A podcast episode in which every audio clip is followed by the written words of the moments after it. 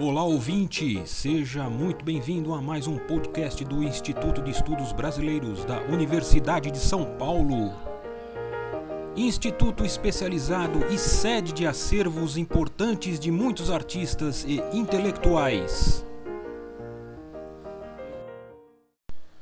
Olá, meu nome é Estélio Marras, eu sou antropólogo do IEB, com especialização em antropologia da ciência e da tecnologia, antropologia da modernidade e desde alguns anos eu tenho voltado uh, minhas pesquisas para as relações entre antropologia e ambiente, isso que também pode se denominar de uma antropologia da natureza, ou até mesmo, como eu tenho recentemente preferido, uma antropologia do antropoceno.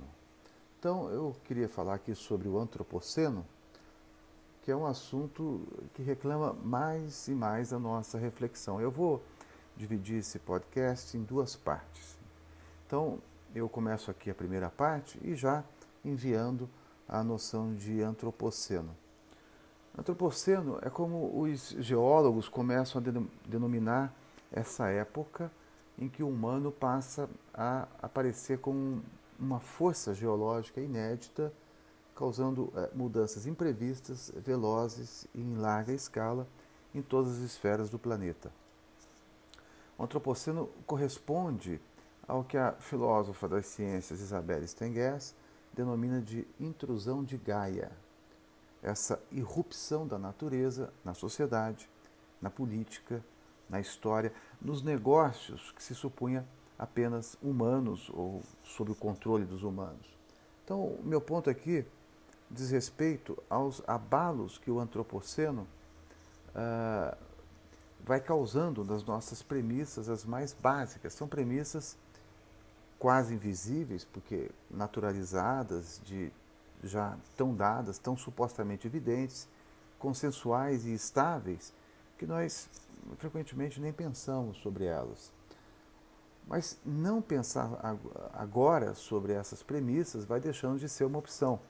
Porque o problema ecológico não se reduz a uma crise. Diferente das crises, o que nós vivemos hoje e assim adiante é, diz Stengers, eu cito, um momento ruim que não vai passar. Pois bem, então, quais premissas vão sendo abaladas, impactadas, retorcidas pela intrusão de Gaia, pelas evidências do antropoceno, digamos, pelo céu que ameaça desabar sobre nossas cabeças? Bom, para começar, a premissa que definia o próprio humano, essa ontologia. Então, como agora situar o humano na sua versão moderna? Como situar a sua estimada liberdade quando cada vez mais a natureza e a sociedade, diante do antropoceno, já não se deixam mais tomar e se desdobrar, senão juntas, se entremodulando, se entretecendo. Ora, então essa separação modernista entre o natural e o social vai deixando de fazer sentido se nós queremos abordar, é, e de um modo mais realista possível, as catástrofes ecológicas, ambientais, climáticas que já assombram o nosso presente, sem dúvida alguma, assombram qualquer cenário de futuro que se projete. Então, são abalos que atingem a própria noção de sociedade, essa noção que é uma categoria nativa do Ocidente, né? E que estrutura o pensamento e a prática da modernidade. Então o problema é como agora definir sociedade sem tudo aquilo que nós julgávamos do lado de fora da esfera social. E aí, no mesmo passo, o, o que é mesmo a política se o cosmos é, é, se insurge no seu seio, inclusive de modo ameaçador e tão perigoso? Então é quando o cosmos, cosmos para substituir o nome natureza, que já é tão comprometido, né? é quando o, cosmos, por via das ciências naturais, exatas e humanas, se multiplica em agentes políticos ou justamente cosmopolíticos. Por exemplo, os, os gases do efeito estufa e os componentes atmosféricos, o, o plástico e os poluentes fósseis, como nos materiais particulados, o, o derretimento de calotas polares e geleiras, o pH oceânico acidificado, as coberturas vegetais ameaçadas, o fluxo dos rios aéreos, os chamados serviços ecossistêmicos das paisagens eh, biodiversas, mesmo a emergência de doenças pandêmicas como a Covid-19, enfim, inumeráveis agentes que surgem em associações, eh, gerando comportamentos de evolução complexa, não linear, acumulando efeitos, inclusive, irreversíveis, tudo isso que escapa ao velho quadro da natureza. Natureza como aquilo que os modernos tomávamos como é, fonte de recursos e objeto de domesticação e gerenciamento. Tomávamos como objeto, propriamente. Né? E agora, esses objetos objetam como nunca antes. Eles se insurgem como sujeitos que nunca deixaram de ser, mas que nós podíamos ainda esconder ou ignorá-los como sujeitos, o que, aliás, é uma coisa bastante estranha para povos ou grupos minoritários, mundo afora, povos ou grupos não modernos desde sempre que não se modernizaram ou que se recusaram à, à modernização. Então, são sujeitos, eu dizia, esses não humanos sem os quais a nossa política não pode mais passar, não pode mais se compor. Não pode mais se compor sem reconhecer dignidade, cidadania, agência a esses não humanos, sejam os não humanos que nos ameaçam, como, como por exemplo os mil poluentes de origem fóssil ou não, sejam os não humanos cuja existência é preciso promover e proteger. Por exemplo, as florestas, a atmosfera, os solos, os mananciais, os polinizadores, etc. E isso como condição para que a nossa própria existência reúna chances de vida ou sobrevida uh, uh, minimamente dignas. Então, o ponto é que honrar não humanos passa a ser condição para honrar humanos. Nós teremos que aprender a dormir com essa. Então, diante dos inúmeros impactos ecossistêmicos causados pelo antropoceno, que eu, pergunto a mim mesmo cada vez mais, diariamente, se é razoável, legítimo, responsável evitar reconhecer a extensão desses impactos, desses abalos em todos os fundamentos da nossa civilização, no fundamento mesmo dos nossos pensamentos e práticas, como nas mais uh, nossas, nas nossas mais estabelecidas unidades de análise. Por exemplo, a unidade indivíduo, a unidade sociedade, a unidade sujeito, a unidade objeto e assim por diante. Então, devemos perguntar se teremos a coragem de encarar esse novo choque, um choque ecológico, por assim dizer, na ideia de indivíduo autônomo fundado eh, em tantas autorreferências e tão poucas, se me permito um neologismo, alter-referências. Eh, eu não tenho dúvida de que as alter-referências integram centralmente os nossos desafios. Essa atenção ao trem, inclusive ao outrem não humano. E no mesmo passo, também é hora de avançar com mais energia a crítica à separação entre história das pessoas e história das coisas, ou história de humanos e história de não humanos. Porque o ponto é esse, né? onde mesmo o humano sem o não humano? O que é mesmo, aliás, a antropologia, para falar da minha disciplina de formação, se o seu objeto de estudo, sua unidade de análise, o humano, se referir apenas aos negócios humanos, supostamente apenas humanos, mas de uma toxicidade demasiadamente humana. Idem para as ciências naturais, também tóxicas quando demasiadamente inumanas. Então, para mim, contornar esses impactos, inclusive nas nossas filosofias e metafísicas e ontologias, eu insisto, já passou a não ser mais uma opção. Eu acho mesmo que a nossa geração será aquela que irá fornecer os primeiros relatos sobre esse turning point, sobre essa virada velocíssima que nós estamos apenas começando a experimentar. Isso é uma espécie de compressão do tempo, porque nós estamos falando de uma extensa escala temporal geológica, essa do Antropoceno, cuja passagem, no entanto, se torna, parece que visível, e como se se estampasse diante dos nossos olhos, como se transcorrendo numa ou duas eh, gerações da escala temporal humana. Tudo isso nós estamos aprendendo a conhecer no ato mesmo em que reaprendendo a viver no Antropoceno. Pois bem, e o que serão ainda, nessa época, os comuns, os bens comuns? A pergunta procede porque agora os comuns emergem, reaparecem com uma nova figuração, uma figuração como essa de Gaia, e eles ressurgem revirados pelo sistema Terra, para usar essa nova nomenclatura em geociências. Então, o ponto é que esses novos comuns dão a cartada e darão cada vez mais, não é preciso profecia para dizer isso. Esses novos comuns de hoje, como as fissuras na camada de ozônio na atmosfera, os oceanos quimicamente perturbados, solos e mananciais envenenados, etc.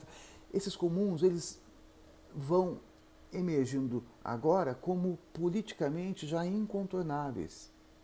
Então a pergunta é como é que nós iremos, a partir deles, nos redistribuirmos? As respostas a essa pergunta devem nos acompanhar nas próximas décadas.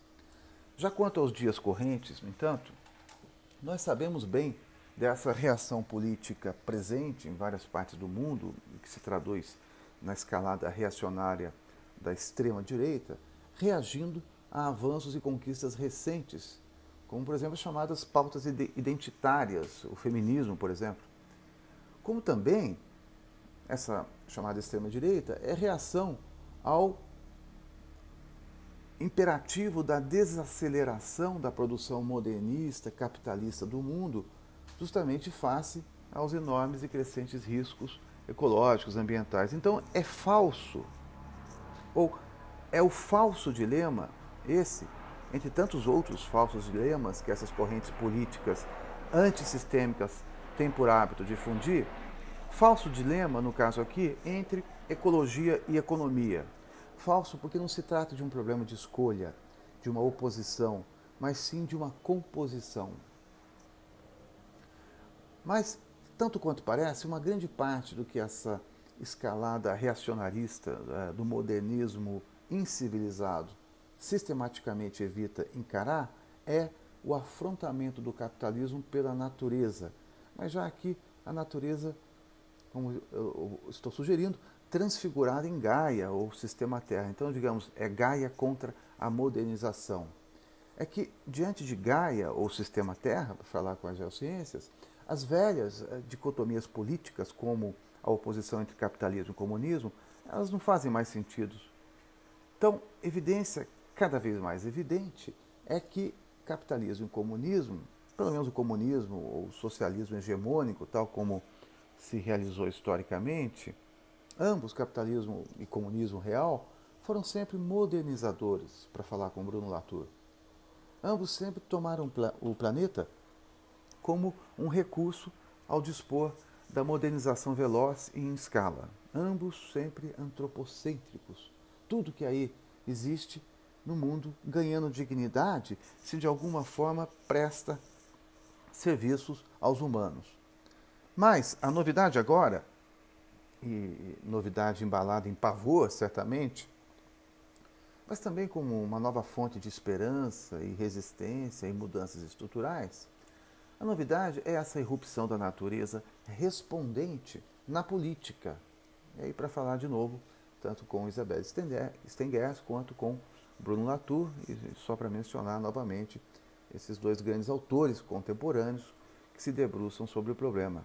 Bom, então essa irrupção ou intrusão de Gaia, pela magnitude da sua novidade, ela não faz restaurar antigas utopias como as que nos levassem de volta ao ideário uh, do comunismo, mas há novos modos de pensar e praticar o comum, um comum não mais restrito a beneficiar o social humano, mas necessariamente abrindo-se para o cosmos, forçosamente compondo com o cosmos. Então, o que serão esses comuns quando agora eles não se deixam mais aparecer como simples conjunto de recursos a ser, como dizemos, socialmente uh, distribuídos? O, que será essa tarefa, que deve ser repensada com urgência, de produzir e distribuir esses recursos em pleno antropoceno? Então, eu diria que, para bem considerar Gaia ou sistema Terra, o horizonte pertinente não vai ser mais o do capitalismo ou do comunismo, mas sim, com a licença do, de um neologismo, o horizonte do cosmonismo. Ou seja, encarar não o destino humano ou o destino do planeta, mas um só destino que os enlaça e das mais diversas maneiras. Portanto, nada de destino das pessoas, promissor ou terrível, sem o destino promissor ou terrível das coisas. Eu entendo que essa tarefa implica deslocar a atenção para os entres antes que para os entes. Então, a entrada que eu estou privilegiando aqui é essa do esgotamento do, do dualismo modernista, natureza e sociedade, através do cruzamento de dois problemas que vão mais e mais, eu não tenho dúvida, aparecendo como um só. Eu denomino esse problema como um problema relativo ao regime de trocas. Ou seja, aquela velha conhecida troca desigual entre grupos ou povos, se soma agora essa mais recente conhecida, ou mais bem conhecida, troca inconsequente e desregulada entre humanos e não humanos, trocas nada recíprocas com o cosmos e que geram respostas imprevisíveis, perigosíssimas. Um sinal mais que evidente de que a nossa crítica precisa, com urgência, ir além da oposição capital-trabalho. Porque a essa relação capital-trabalho acrescenta-se agora, e de um modo inédito, a natureza, ainda para usar esse termo, natureza, que a rigor, como indiquei, é comprometido demais com o modernismo. Então, nós o ponto é que nós precisamos nos afastar da concepção de natureza dos modernos como condição para nos aproximarmos da natureza de Gaia e assim para nos equiparmos a bem responder às ameaças socioambientais que já estão aí e se avizinham, se avizinharão cada vez mais. O ponto aqui então é esse de tornar pertinente a fusão desses dois problemas de troca, social e ambiental, num só, o problema socioambiental seja em favor de conhecimentos mais realistas e eficazes, seja em favor de políticas também mais realistas e eficazes. Eu entendo, aliás, que esse é um modo de bem reconhecer o sentido de muito dos movimentos, dos ativismos que já estão acontecendo mundo afora, né? das tantas e tantas lutas de povos minoritários, a protestos que vão cada vez mais ganhando as ruas, a imprensa, as redes sociais, nos quais os problemas é, ecológicos, ambientais, climáticos entram como protagonistas. Então, eu não vejo outra saída senão advogar por essa fusão entre natureza e sociedade, ou, ou natureza e cultura, sobretudo a fusão do natural e do social, disparada pelas chamadas crises ambientais e ecológicas que estamos aí vivendo. Isso vai significar, como já se pode perceber, contrariar os nossos hábitos modernos, nosso pensamento, nossas práticas de fazer mundo, elas que se baseiam fundamentalmente nessa distinção entre natureza e sociedade que é só aparentemente universal ou evidente. O ponto é que essas crises ambientais, climáticas, ecológicas põem frente a frente os sócios e o cosmos de uma maneira desconhecida e reabre entre eles outras avenidas possíveis, relações outras tais que, a rigor, acabam por desautorizar qualquer diferença de essência dada entre natureza e sociedade. Então, se os modernos admitem essa indistinção entre natureza e sociedade, e nesse mesmo ato, deixando de ser modernos para acompanhar o argumento de Bruno Latour, de quem eu estou emprestando aqui o conceito de moderno que ele propõe, isso implica, isso de recusar a, separão, a separação natureza-sociedade, implica efeitos enormes no mundo, na civilização, na história. Efeitos de desaceleração, inclusive, sobretudo econômica, para começar. Já ao contrário, isto é, recusar essa indistinção, essa fusão, implica reafirmar o modernismo e a sua marcha para frente, marcha do progresso, desenvolvimento, crescimento, emancipação, liberdade ao modo já antigo. Então, eu diria assim: se o desenvolvimento está para os modernos, o envolvimento está para os não modernos. E nós temos por onde ser não modernos. Não modernos que sempre fomos. Nós adotamos a tese já referida de Bruno Latour, como ele cabalmente expressa no seu livro Manifesto de 1991, traduzido para dezenas de línguas, justamente chamado uh, Jamais Somos Modernos. Então, imaginar outros mundos possíveis, realidades não modernas e trabalhar por isso é reagir a, a essa paulatina e provável degeneração de mundos, degeneração a um só tempo social e ambiental, como eu vou insistindo aqui. Então, é precisamente e urgentemente de outros mundos possíveis, alternativos, que se trata agora ah, quando se desenha o curso provável do planeta em derrocada, rumo a cenários catastróficos, desastrosos, apocalípticos, em que genocídios e ecocídios se sobrepõem, como aliás faces de uma mesma moeda. E cenários esses, como se sabe, como ativamente, estrategicamente se ignora nesse tempo da pós-verdade, cenários esses todos diagnosticados e estabilizados em altíssimos e indubitáveis níveis de consenso entre as mais diversas comunidades científicas mundo afora. Bom, eu termino aqui a primeira parte desse podcast. Na segunda parte, eu vou uh, retomar os impasses da modernidade em relação uh, a esse dualismo natureza versus sociedade, dualismo que é nosso próprio modo de compreender, imobilizar, inventar e descobrir a realidade. São impasses que levam a o seu esgotamento, seja para o desespero de muitos, seja para a esperança de outros, que espera-se sejam também muitos. Este podcast do Instituto de Estudos Brasileiros chega ao final. Esperamos que tenham gostado e em breve retornaremos com um novo assunto para você.